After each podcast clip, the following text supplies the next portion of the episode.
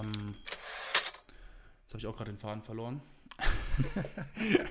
ich glaube, wir, reden, glaub, wir reden viel zu verkopft. Also ich, das, äh, also das Zitat eben, als du es vorgelesen hast, war, hast, war ich auch kurz so, ähm, ähm, das geht mir gerade zu schnell, das ist mir gerade irgendwie zu deep. Ich bin noch gar ja. nicht so drin im Thema. Äh, ja, vielleicht irgendwie einfacher die Frage, ähm, ist trotzdem eine große Frage, aber wann glaubst du, sprechen Häuser mit uns? Ähm, sobald wir in irgendeiner Weise zu diesem Haus oder zu Motiven dieses Hauses eine Beziehung haben oder irgendwas, was uns damit verbindet. Also es ist zum Beispiel so, ich merke das, also wenn man jetzt, ey, fällt mir immer wieder auf, wenn ich irgendwie ganz spontan schnell an irgendeinem Haus vorbeilaufe und sage, selbst wenn ich da sage, okay, das gefällt mir, das finde ich schön, aber dann spricht das in keinster Weise zu, zu, mir, weil das einfach ganz oberflächlich ist, weil ich mich damit, glaube ich, gar nicht so wirklich beschäftigt habe. Da mag zwar irgendwas sein, was in mir das Gefühl hervorbringt, so, oh, das gefällt mir, aber ich glaube, Architekturen sprechen zu uns. Also erstmal finde ich, damit muss man sich Zeit nehmen. Es ist ja wie mit einem Menschen, du sprichst ja auch erst mit einem Menschen, wenn du dir die Zeit nimmst und dich hinstellst und mit ihm wirklich sprichst, in den Dialog trittst. Und ich glaube, so kann es auch erst bei einer Architektur stattfinden, dass du dich quasi darauf einlassen musst. So, also stell dich vor ein Haus und schaust dir an und überleg, was da passieren kann. Ich glaube, dann kann ein Haus auch zu dir sprechen. Würde ich jetzt behaupten. Also, das ist schon, dieses Sprechen ist dann schon eine tiefere Ebene als dieses Oberfläche, ah, es gefällt mir, das finde ich vielleicht ganz schön. Aber dann, dann müsste man sich ja immer mit einem, mit einem Haus beschäftigen und dann erst die, es wertschätzen können. Glaubst du nicht, es könnte Häuser geben, die einen so irgendwie einen Blick anziehen und man, man wird einfach irgendwie innegehalten und nimmt irgendwie was wahr und findet dieses Haus einfach schön oder irgendwas findet man an dem Haus, ohne sich damit vorher zu beschäftigen. Ja, ja, also ich meine jetzt mit beschäftigen gar nicht so, dass ich jetzt rausfinde, okay, von wann wurde es gebaut, Architekt und was auch immer, sondern einfach quasi, und wenn es einfach nur sich davor, sich da vorstellen und quasi sich das anschauen. Ich glaube schon, dass es sowas gibt, dass man irgendwie so, keine Ahnung, in Anführungszeichen Liebe auf den ersten Blick, wie es jetzt vielleicht irgendwie in zwischenmenschlichen Beziehungen ist und sowas, dass es sowas bestimmt auch mit der Architektur passieren kann. Aber ich glaube, also ich würde dann für meinen persönlichen Fall noch, glaube ich, noch gar nicht sprechen oder da gar nicht davon reden, dass das Haus mit mir spricht oder dass eine Architektur sprechen kann, sondern es ist sowas, wow, das ist so der erste Effekt und das ist so, ein, so, ein, so eine vielleicht auch irgendwie Atmosphäre, da mögen vielleicht auch irgendwie andere Parameter noch wie Licht und, und, und Materialität und mein eigenes Empfinden irgendwie mit reinspielen, dass ich gerade dieses Haus so empfinde, dass es total schön ist. Oder dass, ich, dass, ich das, dass mir das gefällt und dass, da, dass ich da irgendwas spüre. Aber ich glaube erst, dass ein Haus zu mir sprechen kann oder wirklich ein Dialog kommt, wenn ich mich ein bisschen damit auseinandersetze, in dem Sinne von, okay, ich nehme mir die Zeit und, und schaue es mir vielleicht an. Und dass ich dann quasi erst in den Dialog treten würde. So würde ich jetzt für mich, glaube ich, persönlich sprechen. Ich weiß nicht, wie du das siehst, ob du, oder wie würdest du denn dieses Definieren von ein Haus spricht zu mir, wie würdest du das denn definieren? Ich suche so ein bisschen nach, nach irgendwie einem, nach mehr als einfach nur einer Erklärung, weil ich habe für mich festgestellt, es gibt so viele Gebäude, das hatten Freddy und ich letzte, vorletzte Woche in, in dem Gespräch über Raum, dass man einfach, es gibt Gebäude, die müssen irgendwelche Architekten erklären und dann versteht man die. Und man hat selber schon Architektur studiert und irgendwie ist das alles so hochkomplex und dann verstehe ich das alles und finde das auch sogar gut und kann das Konzept verstehen und vielleicht ist das auch ein super hohes Anspruch, also ein anspruchsvolles Konzept. Und am Ende frage ich mich, ob ich das schön finde, also ob ich darin wohnen will und nicht nur eine gewisse Logik darin erkennen kann. Und ich habe ja auch ein hohes, hohes ästhetisches Gefühl für, für diese funktionalen, sage ich mal, Grundrisse und diese Grundrissgrafik und diese cleanen Grundrisse und das ist alles super schön. Aber im Endeffekt frage ich mich immer, gibt, gibt es mehr als, als das? Also kann man irgendwie tiefer einsteigen? Kann, kann etwas eine Präsenz kriegen, ohne dass da diese ganze Erklärung hintersteht. Und einfach so diese Ruhe in vielleicht auch wirklich Materialien, die so ein bisschen schön für sich sind. Ich suche halt so nach einer, nach einer Schönheit, ob die überhaupt objektiv sein kann oder so. Ähm, ich glaube schon. Ich glaube schon. Und ich glaube, das ist auch, also ich glaube, das ist vielleicht auch die hohe Kunst der Architektur, weil ich glaube, da sind wir uns einig, dass es, also es mag zwar unter Architektur, also, weil man muss ja erstmal sagen, so Häuser, die gebaut werden von Architekten, die werden für Menschen gebaut und nicht für, also Architekten bauen keine Häuser für Architekten, sondern Architekten bauen Häuser für Menschen. Und das sollte ja eigentlich immer erstmal die oberste Prämisse sein, dass die Menschen dieses Haus verstehen. Oder zumindest aus der Ortschaft, aus der näheren Umgebung, dass die Menschen dieses Haus quasi aufnehmen und halt sagen, okay, das, das passt hier hin, das gehört hier hin. So. Und ich glaube, dass man dann schon darauf achten sollte, okay, dass diese Leute das auch verstehen. Und ich glaube, das kann man eben mit so Motiven machen, wie ich schaue, was in der Umgebung gibt. Das ja diese, diese, diese Umgebung hat ja auch eine eigene Sprache dann. Also ich weiß nicht, wenn ich jetzt zum Beispiel bei mir, jetzt bei mir um die Ecke, wo ich jetzt wohne, ist alles eine niedrige Bebauung und wenn ich da jetzt ein Hochhaus hinsetzen würde, das wäre halt eine, das wäre quasi eine Fremdsprache für die Region das, oder für diese Umgebung. Das würden die Leute nicht verstehen, weil es einfach nicht die, quasi nicht die Muttersprache der Architektur in meiner Umgebung, wo ich hier wohne, ist.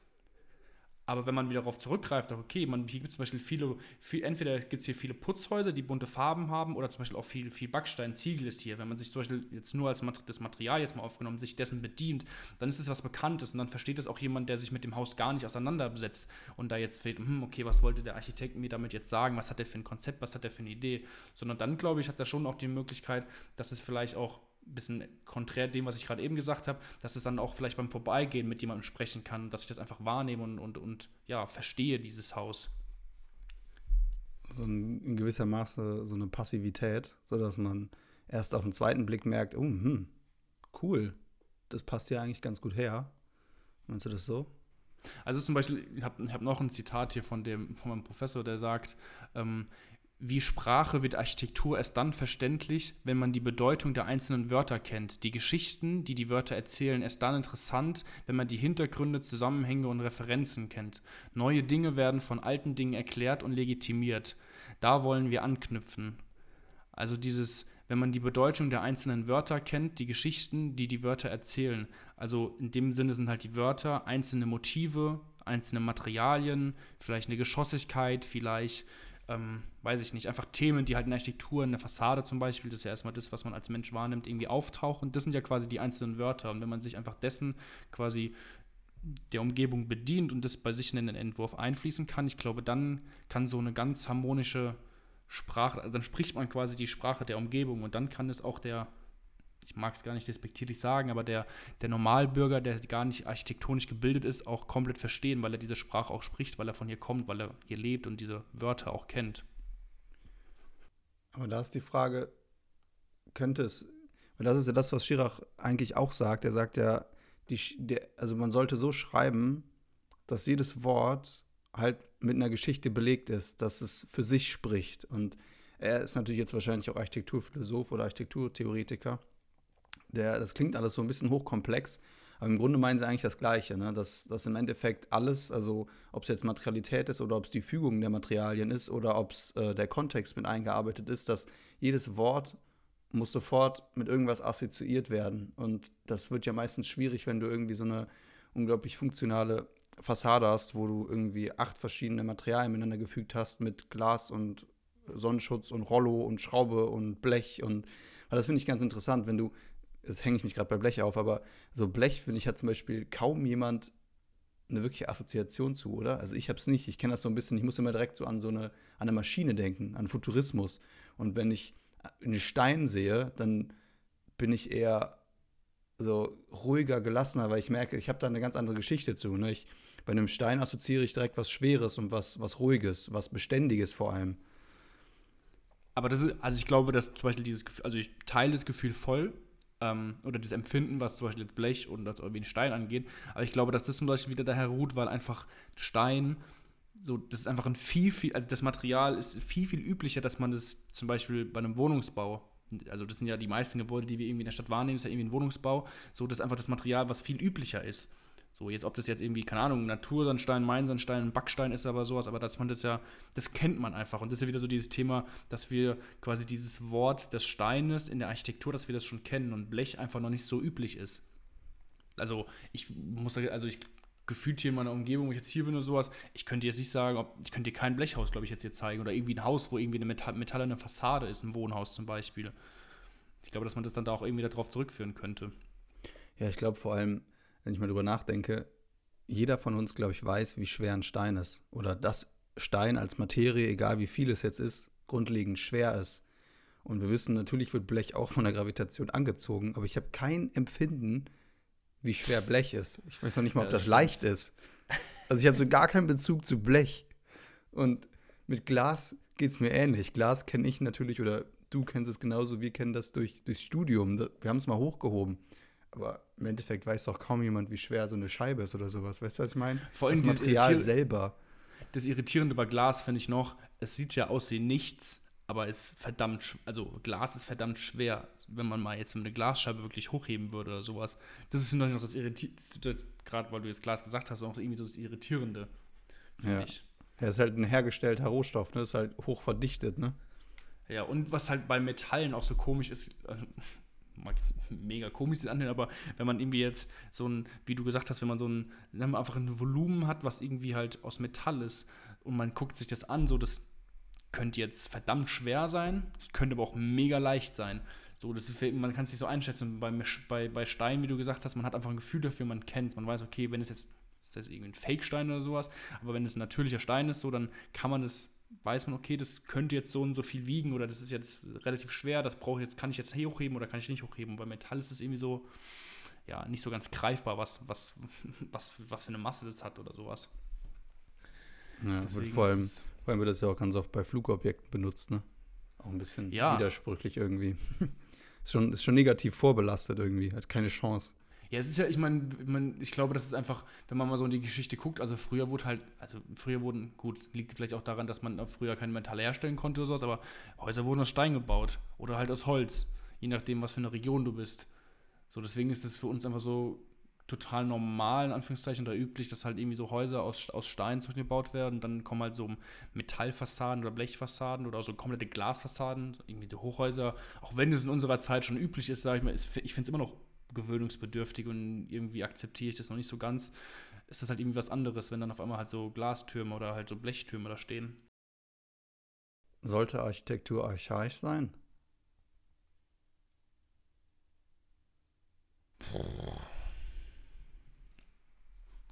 Du kannst auch kurz darauf antworten, ne? Du musst ja jetzt, du musst nicht weit ausschweifend. Du kannst auch intuitiv darauf antworten und später nochmal revidieren oder bestärken.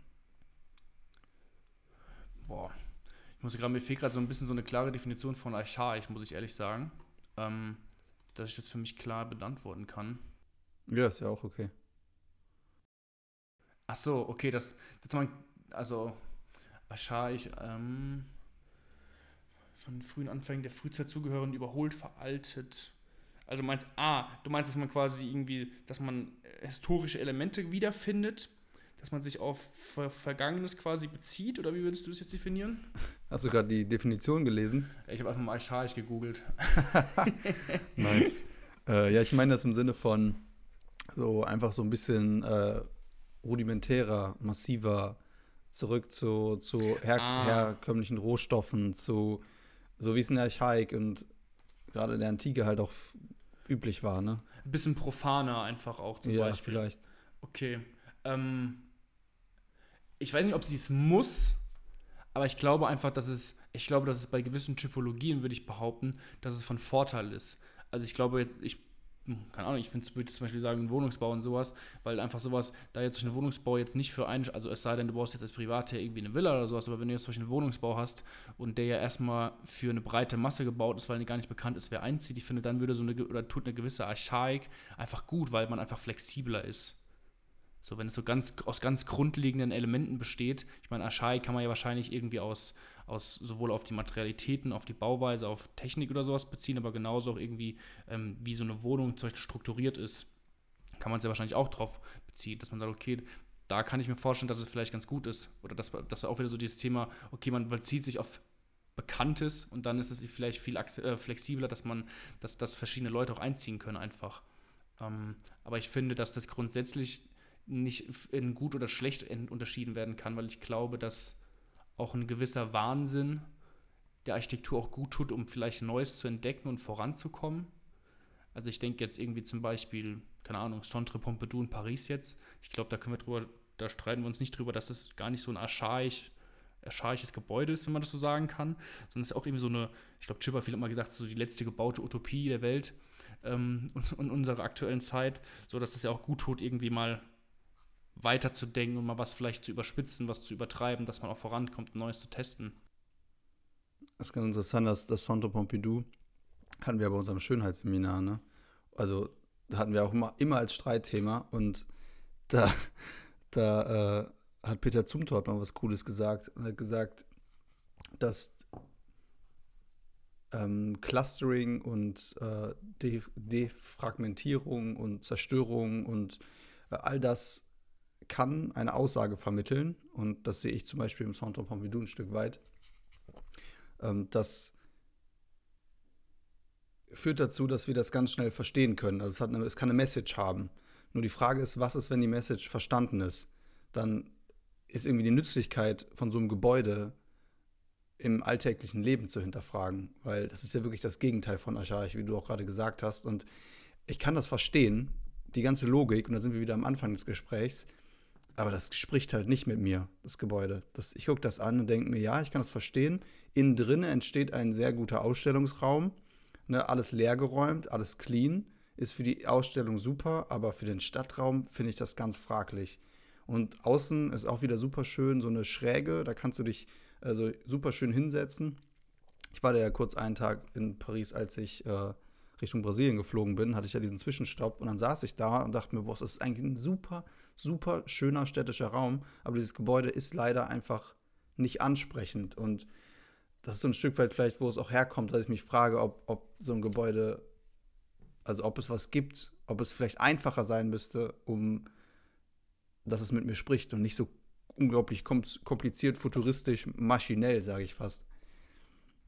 Ich glaube, dass es halt sowas ist, ähm, wie du gesagt hast, dass man mal, ich glaube, da, da passt eigentlich so der Satz dahin, man muss es mal gesehen haben und dann ist es aber auch gut. Ähm, Klingt ja wie ein so Experiment. Die, ja, also das ist so, ich glaube halt, wie du gesagt hast, man, wenn man sich mal anschaut, und ja, ich war jetzt leider noch nicht da, ähm, aber wenn man sich halt anschaut und dann, wie du gesagt hast, es verstanden hat, dann ist es auch irgendwie gut. Aber weil es halt, ja, weil es halt sowas Ausgefallenes ist und wenn man es verstanden hat, hat man vielleicht irgendwie satt gesehen daran oder sowas, aber halt nicht satt gesehen und davon, oh, ich habe es schon so oft gesehen, sondern ja, okay, es ist halt Centre Pompidou und, und weiter. So, dass es dadurch, dass es so besonders ist, ist es irgendwie dann schon fast nichts mehr Besonderes. Wenn man es halt mhm. mal gesehen hat. Und ich finde, da ist zum Beispiel wiederum dieser Reiz von was Archaischem oder was, was Bekanntem so. Das hat ja Zumte auch geschrieben, zum Beispiel, warum er sagt, eben, dass die, dass die Gemälde von Edward Hopper zum Beispiel so toll sind oder warum er die so feiert. So dieses, die, die, die Besonderheiten im Alltäglichen oder sowas. Das, das ist ja schon, ich finde schon, ich finde es irgendwie spannend, so dass solche Sachen ja uns irgendwie fast schon viel mehr reizen. Also ich ich finde die Bilder von Hopper auch großartig, sowas. Aber und genauso kann ich aber ganz wenig irgendwie zum Beispiel mit ganz dekonstruktivistischer Kunst oder sowas kann ich gar nichts anfangen, wo man ja sagen könnte, oder oh, gibt es vielleicht viel mehr zu entdecken zum Beispiel. Aber irgendwie kann ich damit überhaupt nichts anfangen und finde aber eher sowas, so ganz realistische Szenarien viel, viel angenehmer und kann damit viel mehr anfangen.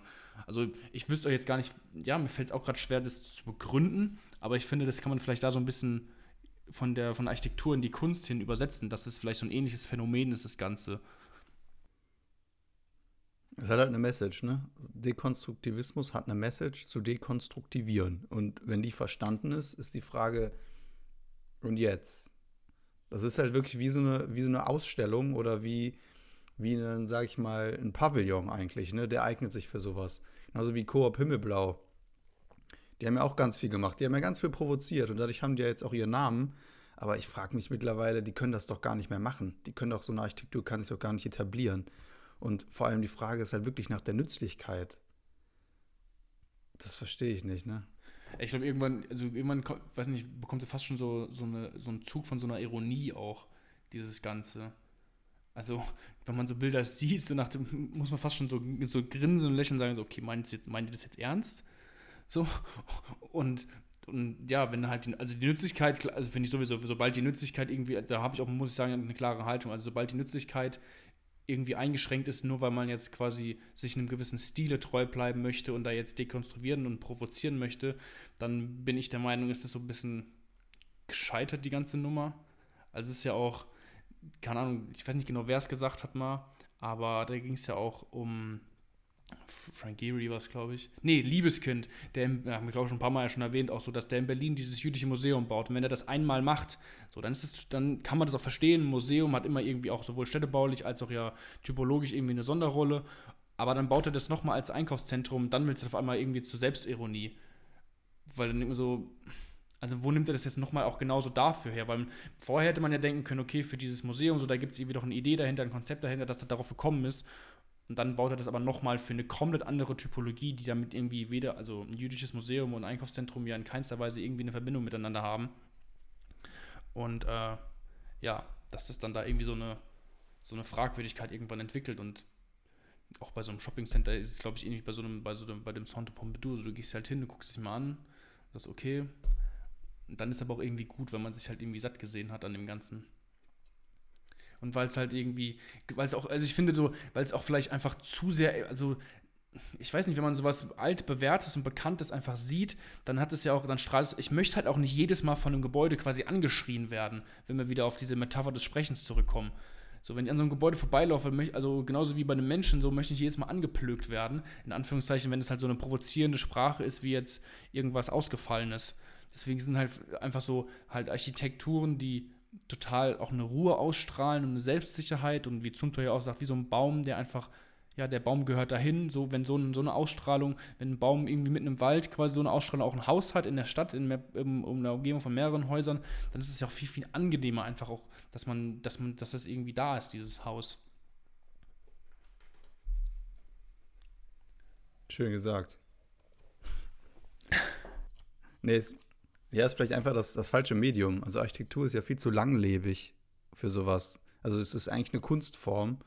Und äh, Gernot Böhmer hat das mal gesagt, dass Malerei hat die äh, gibt die Gelegenheit oder Kunst im Allgemeinen und hat das dann auf, äh, auf Malerei äh, mit Schwerpunkt gelegt, hat die Gelegenheit, den Betrachter eine Atmosphäre zu vermitteln, ohne diese Atmosphäre selber je erlebt zu haben. Soll heißen, du kannst ein Bild mit einer unglaublichen Traurigkeit anschauen, ohne selber diesen Schmerz des Künstlers erlebt zu haben, kannst sie nur kannst sie nachspüren.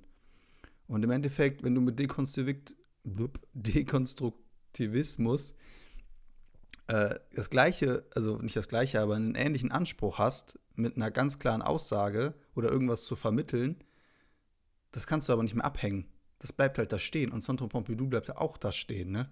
Und das ja. finde ich dann irgendwie so schwierig. Ja, vor allen Dingen, also da hatten wir, glaube ich, ich weiß nicht, ob wir da auch beim Literaturseminar in, der, in Wiesbaden in der, an der Uni mal drüber gesprochen haben, aber es ist ja auch so dieses, ähm, oder ob wir bei Joe Fix mal drüber gesprochen haben, ähm, dass du halt gerade so dieses Thema Kunst ist halt, also man kann ja der Kunst quasi, man kann der Kunst ausweichen. So, also wenn ich will, dann kann ich, dann kann ich leben, ohne jemals irgendwie, irgendwie ja, Kunst zu konsumieren, in Form von einem Gemälde zum Beispiel.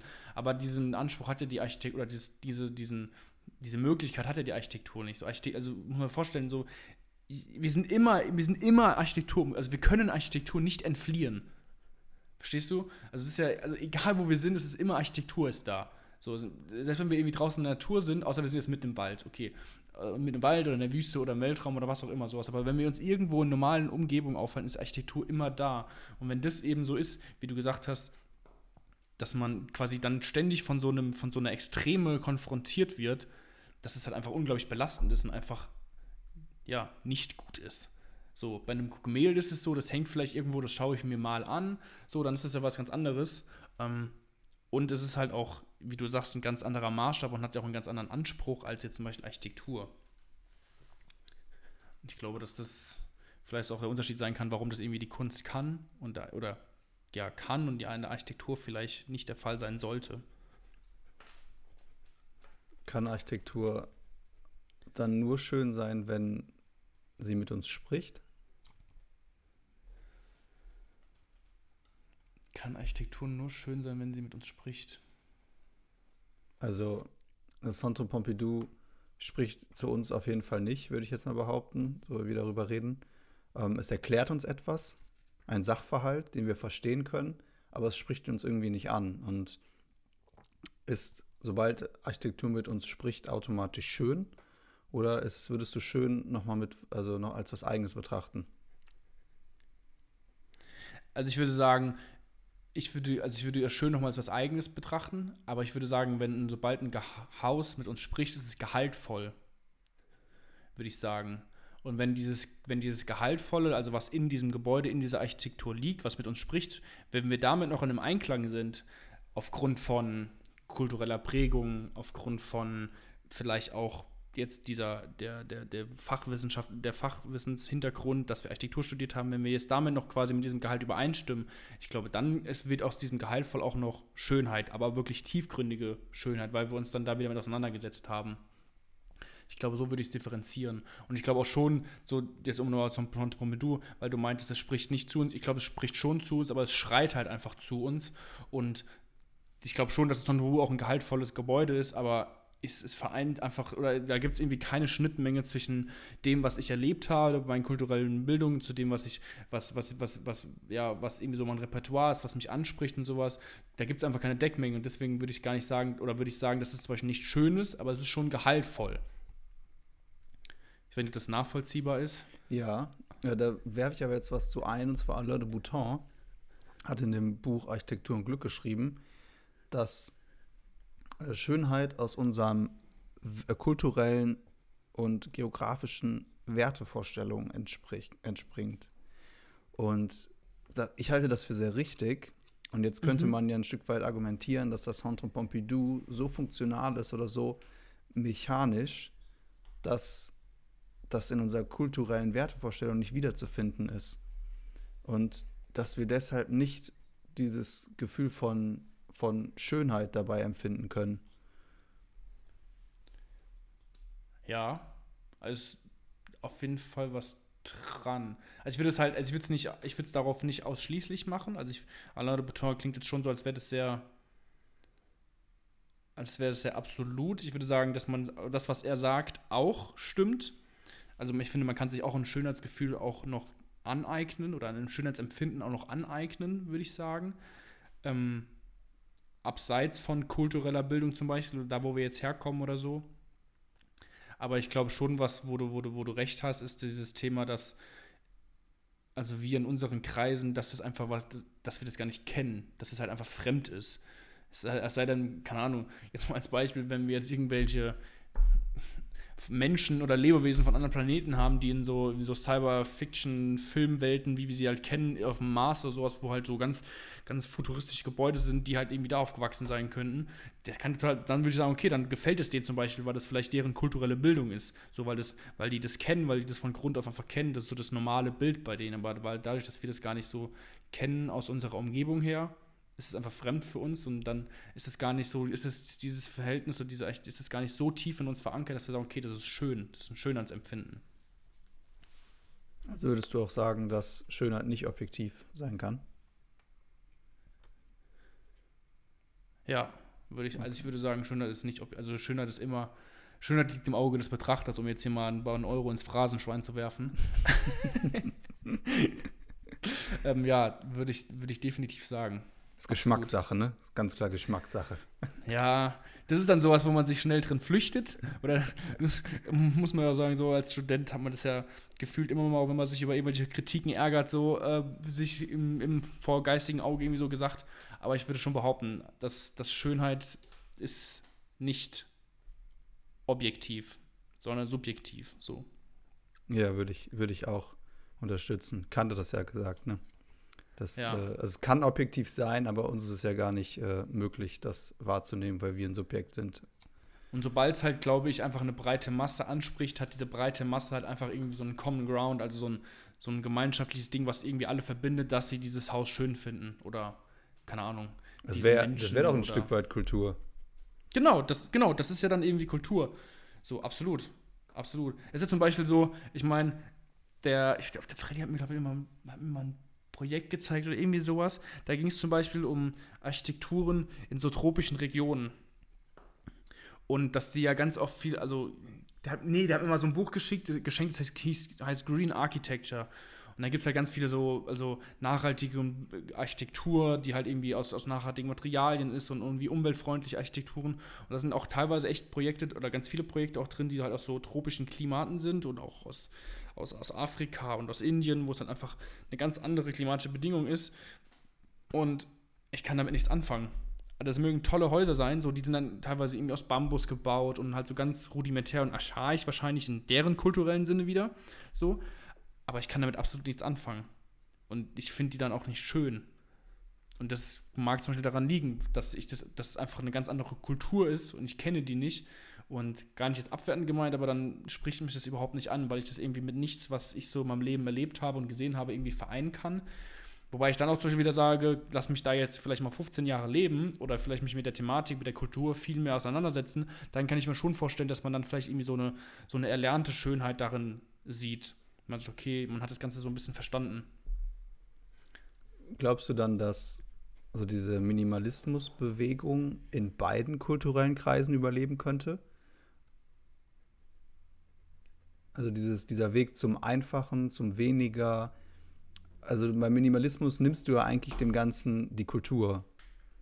Du reduzierst es auf das Wesentliche und fast sogar auf noch weniger. Also du schaffst ja sogar einen neutralen Hintergrund. Ähm, also ich glaube, dass, ich glaube, man muss dazu sagen, gerade diesen Kulturen, die ich jetzt gerade erwähnt habe, also ich würde sagen, dass da der Minimalismus schon die Kultur ist, weil einfach gar nicht die Mittel dazu da sind, um übers Ziel hinauszuschießen. Da wird einfach viel andächtiger mit Materialitäten umgegangen. So, da gibt es halt dann nicht irgendwie, ich weiß nicht, irgendwie noch eine irgendwelche Startuhren am Eingang oder sowas und hier noch eine Verzierung und da noch eine Verzierung und sowas und da noch irgendwie, keine Ahnung, ein drittes, ein drittes Badezimmer und noch ein fünftes Schlafzimmer. Das gibt es da halt einfach nicht. Deswegen glaube ich, haben die fast schon so die. Ich weiß nicht, ob die vielleicht so. Habe ich noch nie den Gedanken irgendwie gefasst, noch nie dran gedacht, muss ich gerade sagen. Aber vielleicht haben die irgendwie das schon so ein bisschen auf die, die, die Völker, die halt einfach gar nicht die Mittel dazu haben, quasi die tu um nächsten Euro ins Phrasenschwein irgendwie die Not zur Tugend zu machen, so und dass das vielleicht schon irgendwie so die reinste Form des Minimalismus ist und wir sind halt einfach so weit, glaube ich, da wir uns oder unsere Gesellschaft unsere, in unseren Kulturkreisen, da wir die Mittel hatten oder auch immer noch haben, einfach dermaßen übers Ziel hinauszuschießen, dass es, glaube ich, einfach ein ganz natürlicher Prozess ist, dass man irgendwie wieder, irgendwann wieder sagt, okay, ich glaube, wir müssen mal wieder drei Schritte zurück machen. So, ich glaube, dass das ein natürlicher Prozess ist und dann funktioniert es, glaube ich, in beiden, es funktioniert in beiden kulturellen Kreisen, aber ich glaube, wo man, wo man ist und wie weit man zurückgehen muss, ist ganz, ganz unterschiedlich in diesen beiden kulturellen Kreisen.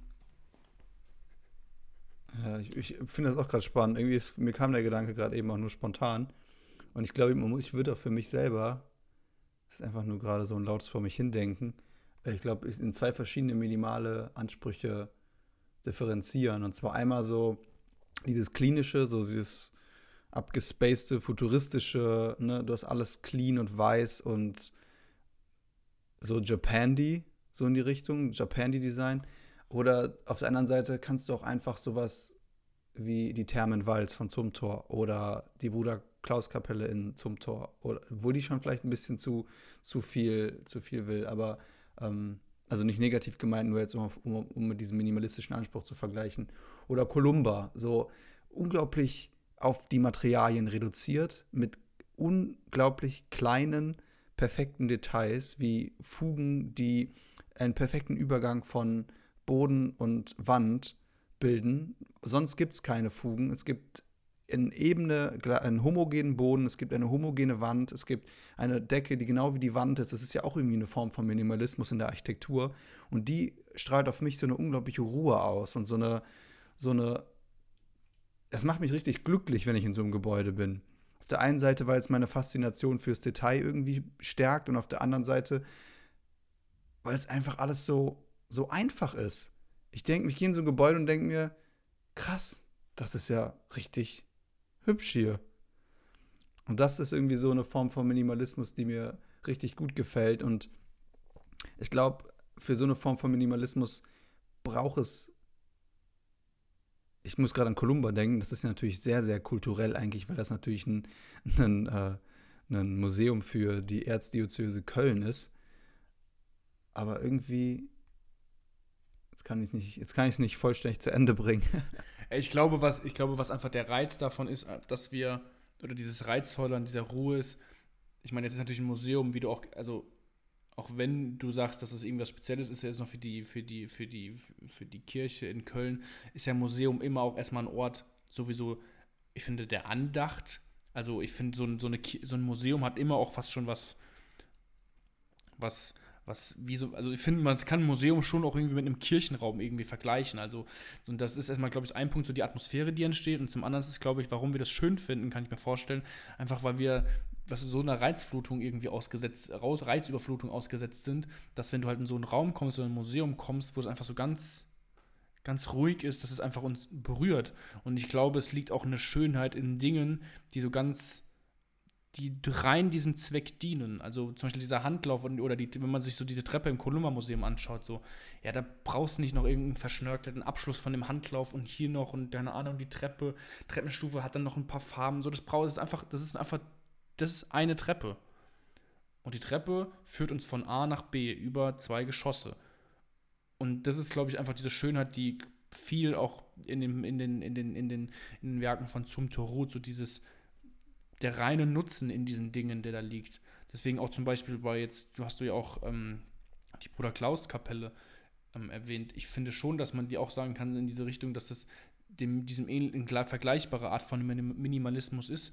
So, das ist einfach das zeigt ja eben, dass, Kir also wenn wir jetzt nur in eine, in eine, historische Kirche gehen, so das ist ja keiner, in keinster Weise ist das ja Minimalismus, aber dass, sogar, dass du sogar die Kirche, die ja viel mit, mit früher so mit, mit Verzierung und Ornament und Protz und Prunk und Gold und hier sogar, dass sogar die Kirche, dass man die sogar reduzieren kann aufs Minimalste und wo die, wo alles seine, seine Funktion hat. So, da steht dann irgendwie so ein kleines Tischchen, der ist ja bei Bruder Klaus Kapelle, wo dann, wo du eine Kerze anzünden kannst und sowas, du hast oben die Öffnung, und, und, du hast einfach diesen Raum und du brauchst einfach, und selbst nur dieser Raum dient schon dieser einen Funktion, andächtig zu sein. Und ich finde, das ist einfach was Schönes, weil es eben mehr gar nicht braucht, sondern alles hat seine Funktion, alles, halt, alles, alles dient einem gewissen Zweck und ich glaube, dass daran auch eine gewisse Schönheit liegen kann. Ja, total. Ich habe heute in der, bei den Erstsemestern hat äh, der Peter Hack eine, eine, so ein Bild gezeigt von jemandem, der hat Möbel designt und du guckst dir das an und bist so, boah, das ist so, so schön.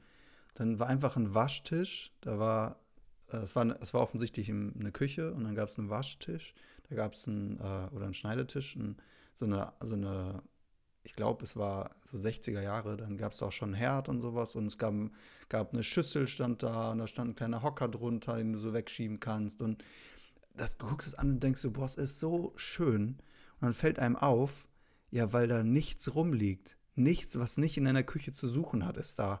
Ist natürlich auch eine 60er-Jahre-Küche, ne? Da gab es jetzt noch, da, also da steht jetzt kein Mixer, da steht jetzt kein Toaster und noch ein Thermomix und noch kein eine Kaffeemaschine, eine Mikrowelle und was da halt so alles rumsteht. Und by the way, ich finde es auch eine, ich finde eine Küche grundsätzlich, ist das mein Lieblingsraum in, in, der, in der Wohnung, weil halt meistens immer nur alles drin steht, was halt wirklich der Raum wirklich verlangt und braucht. Ähm, aber das, was du auch gerade sagst, und das schafft Zumthor, glaube ich, auch, dass er diese ganzen Funktionen so verstecken kann oder so logisch integriert, dass man so diese, dass man so einen, Minim, also einen minimalen Anspruch in so einem Raum hat.